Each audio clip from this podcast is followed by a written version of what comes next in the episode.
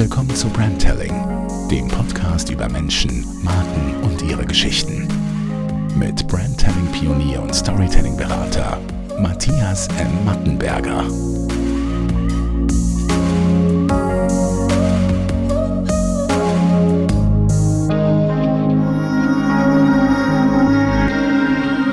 In der heutigen Episode geht es um Rittersport, die gemäß eigenem Claim quadratisch, praktisch und gute Schokolade hat soeben einen amerikanischen Multi in die Schranken gewiesen und darf sich weiterhin quadratisch nennen. Der Österreich-Chef und gleichzeitig Verantwortliche für die Schweiz gibt Auskunft, wie es eben zu diesen Geschichten rund um quadratisch, praktisch und gut gekommen ist und erklärt, welche anderen Geschichten das Unternehmen noch erzählt und wie sie Nachhaltigkeit denken und leben und weshalb sie so viele loyale Mitarbeitende haben. Besten Dank, Herr Stör, dass Sie Gast im Brandtelling Podcast sind. Sie sind ja Geschäftsführer von Rittersport Österreich und zuständig auch für die Kommunikation. Und das ist der Grund, weshalb ich Sie heute einladen darf. Lassen Sie uns doch gleich eintauchen in die Geschichte dieses deutschen Familienunternehmens Ritter die eben mit der Rittersport ein, eine große Schokoladenmarke mittlerweile sind. Ja, sehr gerne. Ähm, ein, ein herzliches äh, Servus aus Österreich. Ähm, ja, und ich darf eben als Rittersport Österreich äh, Geschäftsführer auch für äh, die Schweiz zuständig sein und freue mich sehr für diese Einladung und dass ich auch den Schweizer Konsumenten ein bisschen was über Rittersport erzählen darf. Schön, wir sind ja in der Schweiz natürlich ein bisschen biased. Wir haben das Gefühl, es gibt nur Schweizer Schokolade, aber es gibt auch eine ganz große und erfolgreiche eben äh, Familienunternehmen, das äh, mit Rittersport gestartet hat. Wie ist es denn zu dieser Schokolade gekommen? Ja, Rittersport hat eine, eine sehr lange Tradition mit, mit über 100 Jahren Firmengeschichte und ist ein, ein wirkliches Familienunternehmen. Also das weiß vielleicht gar nicht jeder, dass, äh, dass es wirklich die Familie Ritter gibt, die eben auch Namensgeber für die gleichnamige Marke ist. Äh, und, und die sind mittlerweile in der dritten Generation, ist ein deutsches Familienunternehmen in der Nähe von Stuttgart am, am, am Beginn des, des Schwarzwaldes äh, zu Hause und produziert dort äh, seit 1912 äh, die, die berühmten Rittersport-Schokoladetafeln für die ganze Welt. Und wie kam es denn damals dazu? Also hatte die Familie Ritter eine Nähe zu Schokolade, zu Milch, zu Kakao? Oder wie kam das, dass die Familie in das Schokoladengeschäft einstieg zu so einem frühen Zeitpunkt? Ja, also es gab damals äh, sehr, sehr viele äh, traditionelle Schokoladehersteller und, und Mehlspeisenhersteller in, in, in diesem Raum und, und äh, der Herr Ritter war halt einer von denen. Und, und was ihn halt besonders ausgezeichnet hat, dass er da immer die, die richtigen äh, äh, Schritte äh, gesetzt hat. Ich meine, man kann sich vorstellen, 1912, da liegen bis zum heutigen Tag zwei Weltkriege dazwischen, dass er immer genau. richtige Entscheidungen getroffen hat, dass es die Marke in der Form auch so noch gibt. Und er ist damals äh, ähm, von Bad Cannstatt in der Nähe von Stuttgart nach Waldenbuch gezogen. Das war ein, ein sehr wichtiger Schritt ähm, um, um die Produktionssicherheit äh, zu gewähren äh, und hat dort äh, eigentlich im ländlichen Raum eine Fabrik in die Höhe gezogen und hat all diesen Unbillen quasi zu Trotz ähm, ein, ein, ein wirklich tolles Unternehmen aufgezogen, das dann jeweils an die nächste Generation weitergegeben konnte und das heute noch sehr, sehr erfolgreich natürlich besteht, ähm, zeigt auch, dass die Positionierung in diesem äh, sehr, sehr umkämpften oder respektive auch mit der Zeit immer umkämpfter gewordenen Schokoladenmarkt eigentlich richtig war. Wie positioniert sich denn aus Ihrer Warte Rittersport? Also ich, ich denke, die Positionierung ist eines der wesentlichsten ähm, äh, Kernelemente jeder Marke und insbesondere Rittersport. Also Sie sagen ja selber, es ist, es ist äh, ein, ein heiß umkämpfter äh, Markt, ähm, aber, aber auch ein sehr großer Markt, der, der, der Tafelschokolade oder Süßwarenmarkt per se.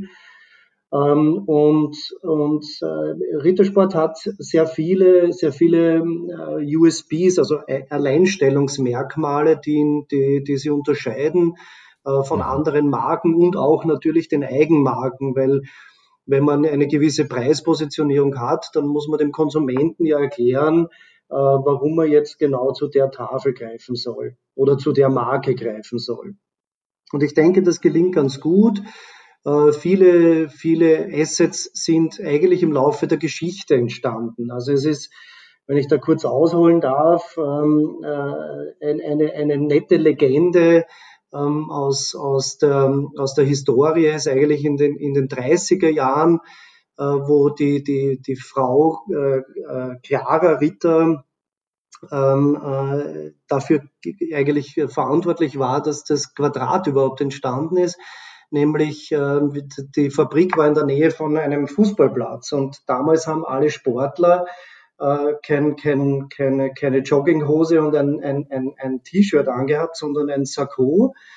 Und mhm. die damals gültige oder gängige Langtafel war für eine Sakkotasche eigentlich zu lang und ist immer abgebrochen. Und muss sich auch vorstellen, dass es damals jetzt noch keine Sportriegel gab. Mhm. Das heißt, die haben zur Stärkung haben die äh, Tafelschokolade zu sich genommen. Und die Idee von der Clara Rita war, eine, eine Tafelschokolade zu machen, die genau in, dieses, in diese quadratische Sakkotasche hineinpasst. Und so ist eigentlich das entstanden. Und dann war die Auflage, es muss trotzdem 100 Gramm sein. Äh, und dadurch wurde die Tafelschokolade einfach höher. Also was damals entstanden ist, ist einerseits die quadratische Form und zweitens äh, auch äh, der, der, der Zusatzname Rittersport. Also das, das beruht auf dieser kleinen Geschichte.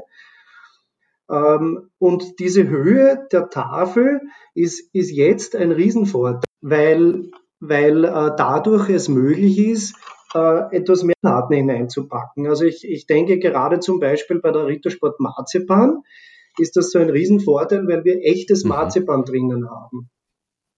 Und, und diese Füllung, diese, mhm. dieser Prall, diese pralle Füllung, die schmeckt man halt auch.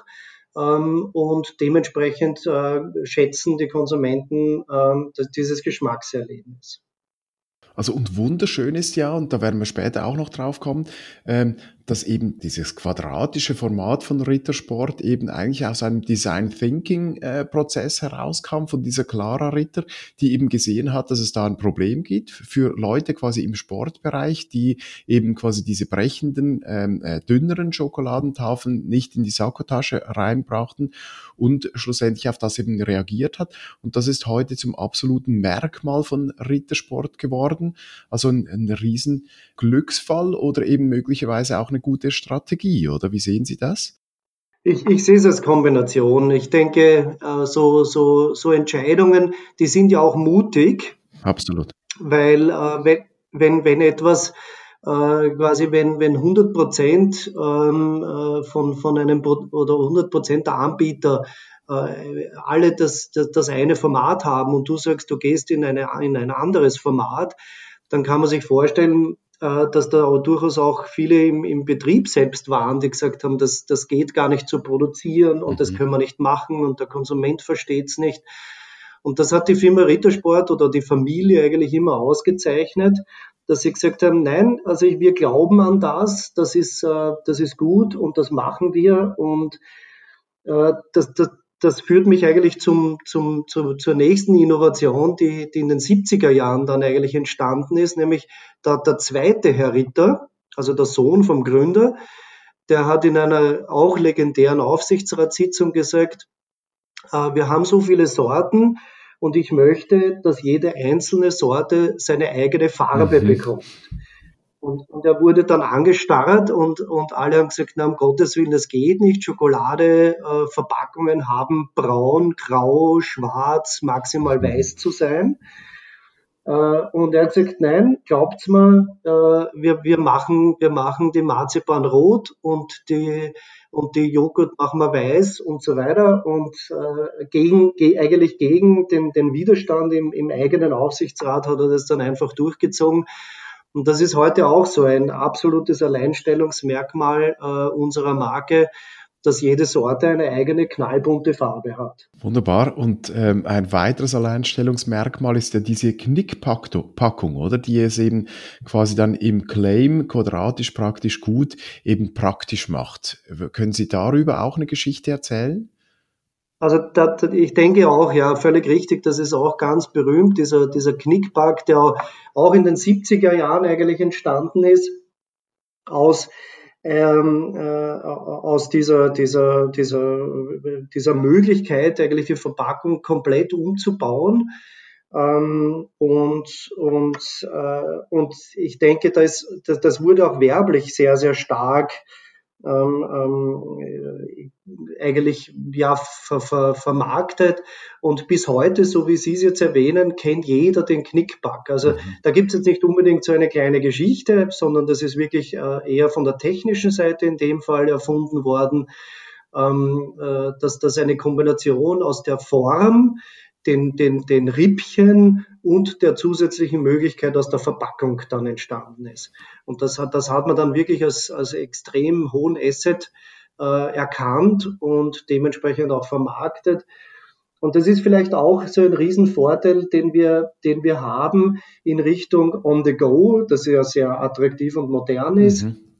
Weil wenn man die, die, die Rittersporttafel aufknickt, dann bleiben so kleine Bröseln, die vielleicht aufbrechen in der Verpackung ja. äh, und bröseln eigentlich nicht irgendwo auf den Autositz oder auf den Schoß. Ähm, und, und deswegen ist unsere Tafelschokolade gerade im, im Unterwegskonsum eigentlich eine der beliebtesten. Sehr schön. eben dieses quadratisch praktisch gut, Sie haben es angesprochen, wurde natürlich dann auch sehr, sehr stringent in verschiedenen Kampagnen, eigentlich bis heute äh, wird, das, wird das verwendet. Es steht selbst heute noch auf den, auf den Packungen drauf. Ähm, wie sehen Sie da den Erfolg? Also ist es einfach die Stringenz oder hat es einfach von Anfang an ein, eigentlich gepasst, dass man sich eben daran dann erinnert und, und vielleicht eben on the go eher an Rittersport als an andere Marken entsprechend denkt?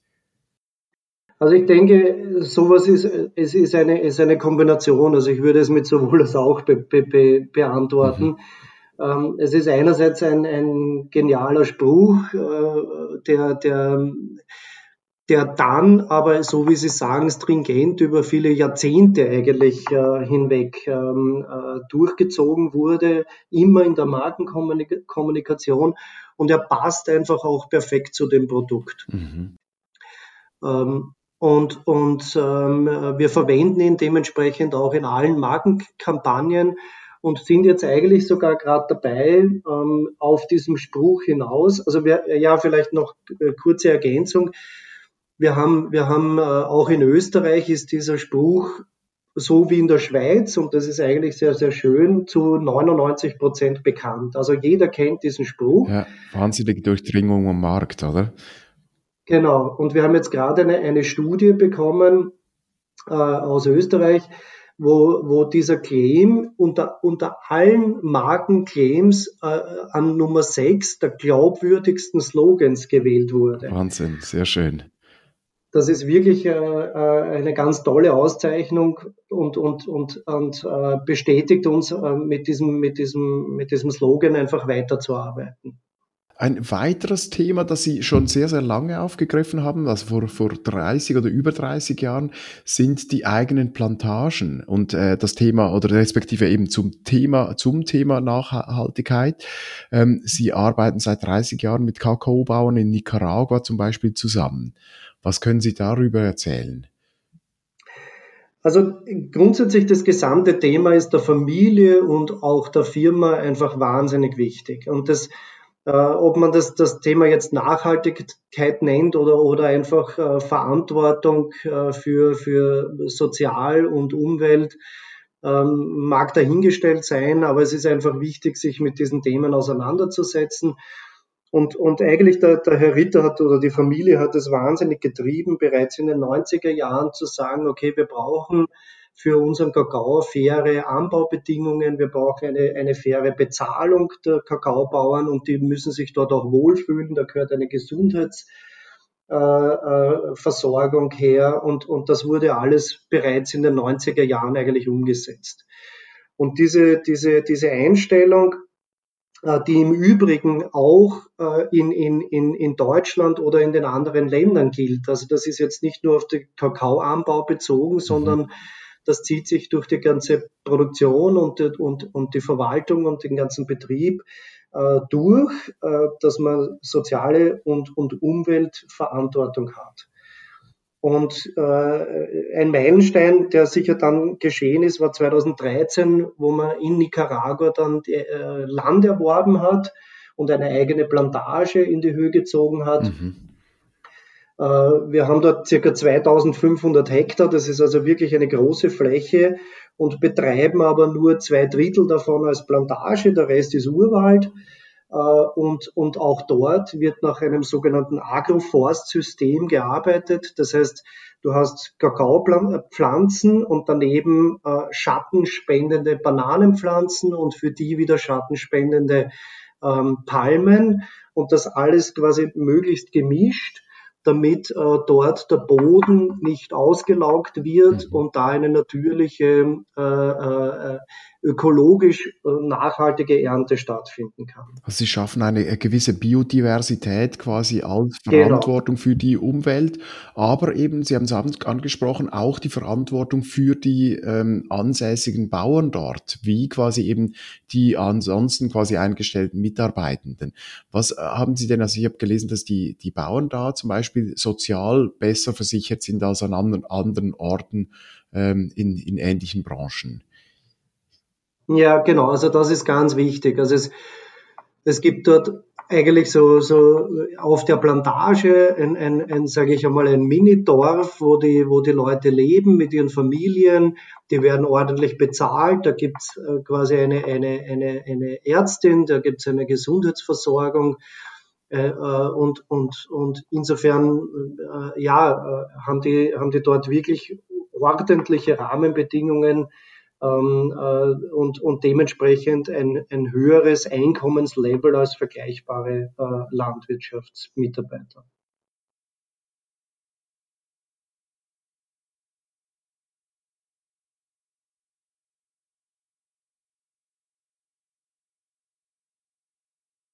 Verantwortung für die Umwelt übernehmen sie ja auch eben mit einer neuen Verpackung. Sie kommen da ein bisschen weg von der oder wollen wegkommen von der Plastikverpackung hin zu einer Papierverpackung und haben da schon erste Tests gemacht. Was haben Sie da für Erfahrungen damit gemacht? Ja, ähm, wir haben eben in den, in den 90er Jahren eigentlich schon umgestellt von dieser Kombination Aluminium und, und Papier-Umverpackung und äh, auf eine Polypropylen-Verpackung, die zu 100% recycelbar ist und wollen jetzt eigentlich den nächsten Schritt gehen äh, auf eine reine Papierverpackung. Wir haben äh, im Jänner dieses Jahres die erste in Papier, so hat sie auch geheißen, über mhm. Social Media mit einer begrenzten Stückzahl an Konsumenten ausgeschickt und sie gebeten, äh, ihre Erfahrungswerte mit uns zu teilen. Und das hat eigentlich äh, sehr, sehr gut funktioniert und wir haben sehr große äh, Rückmeldungen bekommen. Und all dieses, dieses Learning kann man jetzt äh, einfließen lassen in einen zweiten Test, der schon größer ist in Österreich, wo wir eine, eine begrenzte Menge in den Handel tatsächlich dann schon in quasi Echtbetrieb geliefert haben und noch dazu quasi mit einer sehr lustigen Sorte, nämlich einer Hanfschokolade, die heißt Schoko und Gras und ist aber legal und limitiert. Ähm, und das sorgt dementsprechend halt auch für große Aufmerksamkeit. Und auch da wollen wir den, den, den Konsumenten auf unserem Weg eigentlich mitnehmen und bitten ihn auch da zu sagen, okay, wie, wie, wie sind deine Erfahrungswerte, erzähl's uns. Äh, und das kommt eigentlich sehr gut an. Also wir, wir, wir sind der Meinung, man muss nicht alles im Labor schon fertig haben und dann erst in den Echtbetrieb gehen, sondern äh, der Konsument fühlt sich eigentlich sehr wohl, wenn er da durchaus mitgestalten darf. Also auch da wieder die Wichtigkeit eigentlich der Außensicht auf Ihre Marke, oder? Dass Sie nicht ein Produkt quasi, das im Labor äh, einfach herstellbar ist, produzieren, sondern eben schauen, was wollen denn die Kunden wirklich? Also das ist ein ganz entscheidendes Kriterium. Also ich, ich denke, oder das denke ich nicht nur letztendlich und äh, entscheidet der Konsument über, über, über die, mit, mit seinem Kauf und den Konsum. Und, und, und deswegen ist auch immer so wichtig, dass Schokolade per se einfach ähm, äh, äh, gut schmeckt. Also das ist mhm. ja letztendlich immer noch das, das wichtigste äh, Kriterium.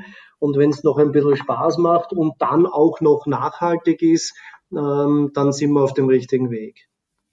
Und Sie schaffen sich ja zum Beispiel auf Instagram, wo Sie über 100.000 Follower haben, auch eine Community, die aktiv mitgestaltet, die mitdenkt und zum Beispiel Fake-Sorten ähm, ähm, entwickelt. Was können Sie darüber berichten? Ja, also das ist da, eigentlich. Da kommt dieser Spaß auch wieder zum Tragen, oder? Genau, genau. Das ist eigentlich phänomenal. Also wir haben, wir haben ja diverse Social Media Plattformen und einen Blog. Und was wir feststellen ist, dass, dass wir eine unglaublich aktive äh, äh Community haben. Also die, die, die, äh, die Leute daheim, die setzen sich wahnsinnig stark mit diesen Themen auseinander.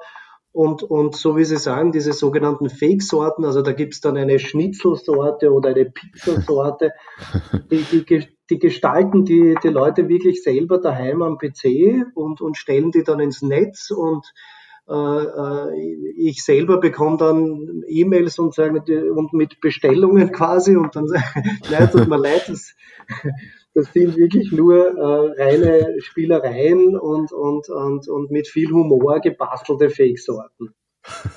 Sehr schön. Was, was war denn Ihre ähm, Lieblings-Fake-Sorte? Ja, ja ich, ich habe es eh schon gesagt. Also das war anlässlich des Eurovision, Eurovision Song Contest, der in Wien damals stattfand mit der Conchita Wurst. Ähm, da war die, da haben wir eine eigene Schnitzelsorte dann bekommen. äh, das war schon sehr lustig. Sehr schön. Also und Kommunikation machen Sie ja auch auf dem äh, Blog, der von Deutschland aus gesteuert wird. Da ähm, bereiten Sie auch äh, zum Beispiel ähm, Rezepte auf für die Community mit eben Ritter Schokolade. Genau, also der Blog ist sehr, sehr wichtig, äh, weil, er, weil er auch äh, uns natürlich die Möglichkeit gibt, auch viele Nachhaltigkeitsthemen zu erzählen, mhm. neben, neben diesen Rezepten, die Sie erwähnen ähm, weil, weil natürlich äh, wir, wir machen so viel Gutes und das kann man jetzt werblich über TV-Spot oder, oder Plakate oder so nicht immer alles transportieren. Und deswegen ist diese die, die PR oder die Social Media Blog-Thematik sehr, sehr wichtig. Und deswegen bin ich auch froh, dass ich jetzt mit Ihnen auf diesem Podcast, äh, was ja auch ein sehr modernes Medium ist, mit Ihnen sprechen kann, weil man da ein bisschen die Gelegenheit hat, ein bisschen ausführlicher äh, über die, die, die, die, die Dinge zu reden und ein bisschen zu erzählen, was wir alles Gutes tun. Ja, schön. Also und externe Kommunikation, Sie machen natürlich auch sehr, sehr viel interne Kommunikation. Ähm, Sie haben eine sehr, sehr große Loyalität unter den Mitarbeitenden, wahrscheinlich eben auch, weil Sie diese Verantwortung so wahrnehmen. Ähm, wie läuft denn grundsätzlich diese interne Kommunikation ab? Wie nah sind Sie den Mitarbeitenden? Sie jetzt als Geschäftsführer, aber grundsätzlich als Community oder quasi als, als mitarbeitende Menschen bei Rittersport. Also ich denke sehr nah. Also wir, wir, wir haben eine unfassbar hohe Loyalität. Also wenn, wenn, du, wenn du die Mitarbeiter, die werden auch regelmäßig befragt und, und an erster Stelle kommt, wirklich, wir lieben Rittersport. Also das ist nicht so, nicht nur so, ich, ich, ich arbeite dort gern und ich mag meine Kollegen oder so, sondern die lieben Rittersport. Das kommt ganz am Anfang. Und was äh, macht denn diese Liebe jetzt aus? Ja, das, wie, ist, das wie, ist natürlich, äh, ja, natürlich viel geprägt durch die Familie selber. Also äh, das, das wird schon einen Unterschied machen, ähm, wenn man, wenn man die Familie auch kennt und, und wir machen äh, nur heuer leider nicht aufgrund von Corona, aber im Grunde einmal im Jahr ein großes äh, Familienfest äh, in, in, in, in Deutschland, wo alle Mitarbeiter von der ganzen Welt zusammenkommen und, und die Familie Ritter setzt sich dort auf das Heugenbankerl und, und ähm, also das muss ich übersetzen, also einfach so eine, so eine, eine Bank bei, bei einem Tisch ähm, äh, und, und, und trinkt ein Bier mit dir und plaudert und dann ziehen sie weiter und das ist einfach irrsinnig bodenständig, es ist, es ist ehrlich, es ist, ähm, äh, es ist so, so gerade und, und das spürt halt aber auch jeder. Und diese, und diese, eben diese, diese, diese, dieses, dieses, dieses Verantwortungsbewusstsein, dass es halt jedem Mitarbeiter eigentlich auch wirklich gut gehen soll. Das, das kommt halt einfach rüber. Das wird von, vom, von der Familie über die Geschäftsführung bis zum, bis zum, äh, bis zu jedem einzelnen Mitarbeiter getragen und so ist der Umgang miteinander Und das, das kann man nicht auf Knopfdruck von einem Tag auf den anderen aufbauen, sondern das muss sich eben über viele Jahre oder Jahrzehnte entwickeln. Und das haben wir, glaube ich, ganz gut geschafft. Mhm. Also diese äh, extreme Nähe und diese sehr flachen Hierarchien äh, führen ja auch dazu, dass sie wahrscheinlich wenig Fluktuation haben. Sie selbst sind ja auch schon seit mehreren äh, Jahren da bei ähm, Rittersport in Österreich der Geschäftsführer. Genau, also wir, wir haben wirklich eine niedrige Fluktuation, das äh, zeichnet uns aus. Also ich habe einmal relativ am Anfang gehört, wenn einer 30 oder 35-jähriges Jubiläum hat, dann dann wird er noch kaum erwähnt, weil das, das gilt erst ab 40 oder 45 zu wenig ist. Also das ist so schon mit Augenzwinkern. Also, aber die, die Mitarbeiter sind wirklich viele, viele Langjährige dabei. Äh, wir haben in Österreich die, die sensationelle Situation. Also ich bin jetzt knapp neun Jahre dabei und wir haben null Fluktuation, null. Großartig. Also das, das ist schon, und das, das sagt halt schon viel aus, ja, genau. Da sind wir sehr Absolut. stolz drauf. Ja, ja, sehr schön. Also und eben mit diesen ähm, ähm, guter, guten internen Community sind Sie natürlich dann auch den Herausforderungen im Markt äh, gewachsen. Sie sind in über 100 Ländern präsent.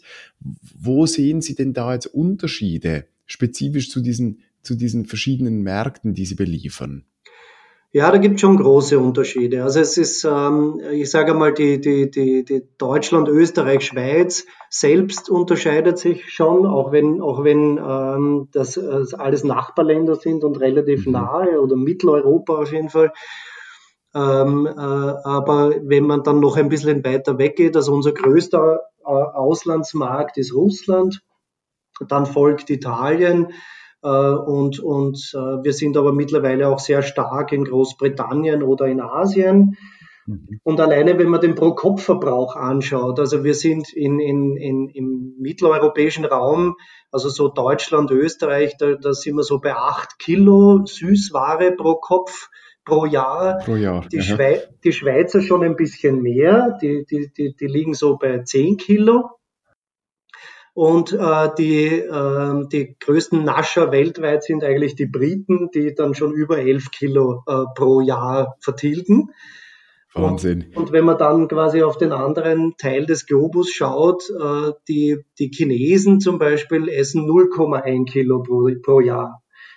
Also da, da sieht man wirklich extreme Unterschiede in, in, im täglichen Bedarf, in den Ernährungsgewohnheiten äh, und das macht es auch, auch herausfordernder, weil man sich eigentlich auch vom Sortiment darauf einstellen muss. Mhm. Rittersport verfolgt hier aber trotzdem die Strategie, dass, dass die Produkte alle quasi aus, also die Rittersporttafeln kommen alle aus Deutschland mit der gleichen Rezeptur.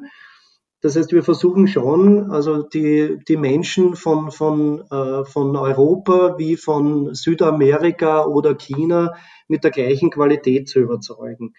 Ähm, äh, wo, wo, man Unterschiede machen kann, ist in Formaten. Also zum Beispiel die Chinesen wollen kleinere Verpackungen als, als der Mitteleuropäer. Also da gibt es dann sehr, sehr große Unterschiede in, in, in, in, diesen Möglichkeiten. Aber im Grunde ähm, ja, versuchen wir zu überzeugen mit der Qualität, die, die wir haben. Und gibt es denn zum Beispiel einzelne Sorten, äh, die in spezifischen oder in einzelnen Ländern eben besser und, und schlechter funktionieren?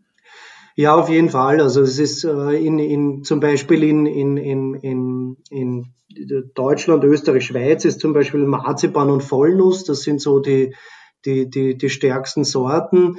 Ähm, in, in, in England sind es eher dann schon noch süßere Sorten, also da, da, da eine Nougat oder so, also eher so, so cremigere Sorten. Mhm. Ähm, äh, und, und in Russland gehen wir jetzt sogar mit, mit neuen Dessert-Varianten auf den Markt, äh, um auch dort äh, quasi andere Gewohnheiten zu bedienen. Also wo sie wirklich länderspezifisch eigentlich dann ähm, äh, einzelne Sorten dann wirklich nur in dieses Land liefern. Das, das beginnen wir jetzt, genau. Ja, ja, also kein, nicht, nicht gleiches, also wir würden niemals eine Marzipan mit einer anderen Marzipan-Rezeptur irgendwo launchen, aber eigene Sorten, ähm, die nur für diesen Markt ähm, dann gedacht sind, das kann sehr wohl sein, genau. Sehr schön. Also und momentan darf man ja sagen, dass Sie einen großen Sieg erlangt haben am Bundesgericht in diesem Sommer 2020 gegen einen US-amerikanischen Großkonzern, der Ihnen eigentlich das quadratisch streitig machen wollte. Und Sie haben jetzt da gewonnen und dürfen weiterhin als quadratisch auftreten, was ja natürlich ein, ein schöner ähm, äh, Etappensieg ist. Auf jeden Fall. Also das, ähm, äh, ich denke, das ist eh durch alle Gazetten gegangen. Äh, wir haben nach einem zehnjährigen Rechtsstreit ähm, äh, letztendlich da das, das, das positive Urteil bekommen und das, äh, ja, das, das stimmt einfach auch äh, wirklich sehr zufrieden und, und auch glücklich, weil erstens einmal diese Belastung des Rechtsstreits weg ist, die Rechtssicherheit ist gegeben ähm, und es bestärkt uns einfach auf dem konsequenten Weg, den wir gegangen sind. Und es ist natürlich auch für die Zukunft wichtig, dass da jetzt kein äh, äh, quasi Gegenquadrat auf dem Markt erscheinen darf. Sehr schön, Gratulation. Also das nach wie vor als USP oder als eben großes Merkmal von Rittersport. Was dürfen wir denn in, in Zukunft von Ihnen erwarten? Ja, also ähm, ich würde vielleicht vorher noch gern äh, einen, einen Satz noch zum Schweizer Markt sagen. Sehr gern. Äh, weil, weil ich mich auch an der Stelle bei unserem Partner bedanken will. Wir, wir verarbeiten mit, mit einem Distributeur in der Schweiz zusammen, der Firma Kruspe, die ich gerne erwähne, auch seit mehreren Jahren. Und, ähm, und der Schweizer Markt ist natürlich schon sehr herausfordernd, weil er sehr hoch konzentriert ist. Ähm, ähm, aber ich denke eben auch in der Schweiz ist die Bekanntheit sehr gut. Und wenn wir verfügbar sind, und das ist sicher noch eine Herausforderung für den Schweizer Markt, dass wir einfach unsere Distribution noch weiter ausbauen wollen, äh, dann merken wir, dass der Konsument sehr gerne dazugreift und eben auch wieder hingreift. Also sobald er sich einmal die Chance hat, ähm, sie zu kaufen, dann, dann sehen wir, dass die Wiederkaufsraten sehr sehr gut sind. Und insofern, das ist so die Herausforderung für den Schweizer Markt. Mhm. Ähm, und die Herausforderung oder die, die näheren Schritte jetzt für die, für die Zukunft ist, ähm, erzähle ich sehr gerne, eigentlich ein, ein, ein sehr spannender Schritt, den wir getan haben. Wir haben in Österreich von der, von der Firma Mars äh, ein, ein Waffelröllchenwerk gekauft. Ähm, und die, die haben dort die Marke Amicelli produziert, die wir ähm, mit, mit Anfang des Jahres 2021 in unser Portfolio bekommen. Und Amicelli kennt, glaube ich, auch jeder. Also eine tolle Marke mit einer, also eine super Rezeptur und schmeckt wahnsinnig gut. Und, aber es ist natürlich weit weg von quadratisch. Das heißt, ähm, insofern äh, haben wir zum ersten Mal eigentlich eine Produktionsanlage außerhalb von Deutschland, nämlich in Österreich, und zum Zweiten ein nicht quadratisches Produkt, aber mit einer neuen, also Eis ist ja natürlich eine eigene Marke, also die muss auch nicht quadratisch sein. Und auf das und, freuen wir uns sehr. Und die Marke wird natürlich auch bestehen bleiben, weil die schon sehr äh, etabliert ist, oder? Genau, absolut. Aus? Ja. ja. sehr schön. Aber zum Beispiel, was wir, was wir ändern werden, ist, ähm, nachdem wir es ja jetzt produzieren, wir sind seit 2018 der erste große und mittlerweile oder und nach wie vor einzige große Schokoladehersteller, der zu 100% nachhaltig zertifizierten Kakao verwendet. Großartig. Und diese Schokolade, diese nachhaltig zertifizierte Schokolade wird natürlich auch bei Amicelli eingesetzt. Ja, und das heißt, das heißt, dass dann ab Jänner äh, nächsten Jahres auch Amicelli mit einer Schokoladeummantelung zu 100% nachhaltig zertifiziert sein wird. Und das ist, glaube ich, für den Konsumenten schon, schon ein tolle, eine tolle Geschichte. Absolut. Und in dem Fall auch gerade quasi dank Ihnen oder dank Rittersport dann eben den nächsten Schritt gemacht für Amicelli, für die äh, neu akquirierte Marke. Genau, genau. Sehr schön. Ähm, letzte Frage vielleicht an, an Sie, Herr Stör. Äh, wir haben es gehört oder Sie haben es gesagt, 10 Kilo äh, Schoko Schokolade wird konsumiert oder respektive Süß, äh, Süßigkeiten werden konsumiert. Wo, wo liegen Sie so ungefähr pro Jahr? also ich, ich bin ein bisschen unterdurchschnittlich. Äh, ich ich habe es noch nicht ausgerechnet, aber es muss den ein oder anderen geben, der, der, der mehr isst mehr und, und, und, den Durchschnitt damit zusammenbringt. Dürfen Sie sich das leid, leisten als ähm, äh, CEO von einer Schokoladen? Ähm, ja, das ist eine, eine spannende Frage. Marke, ich, dass Sie da weniger konsumieren. Ich werde in mich gehen und erhöhen. Sehr schön. Ich hoffe, es ist nicht zu Ihren Ungunsten, was Gesundheit anbelangt. Ich, ich werde ich wär eine Runde mehr laufen gehen. Sehr schön. Also, und äh, ich wünsche Ihnen jetzt, äh, weil das ist mir auch aufgefallen, dass Rittersport noch nicht überall verfügbar ist, dass genau. diese Verfügbarkeit noch gesteigert werden kann, zumindest äh, hier in der Schweiz. Und äh, wünsche weiterhin ganz viel Erfolg, vor allem auch in diesen Bereichen der äh, Nachhaltigkeit und dieser Übernahme von ähm, äh, Verantwortung für ähm, die Umwelt, aber eben auch die Mitarbeitenden, was ich sehr, sehr schön finde. Ich bedanke mich, Herr Martenberger. Herzlichen Dank für das sehr interessante Gespräch, Herr Stör.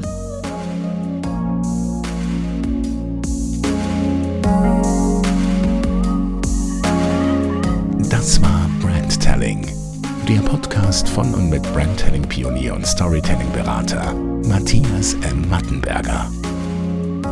Neue Folgen gibt es überall, wo es Podcasts gibt.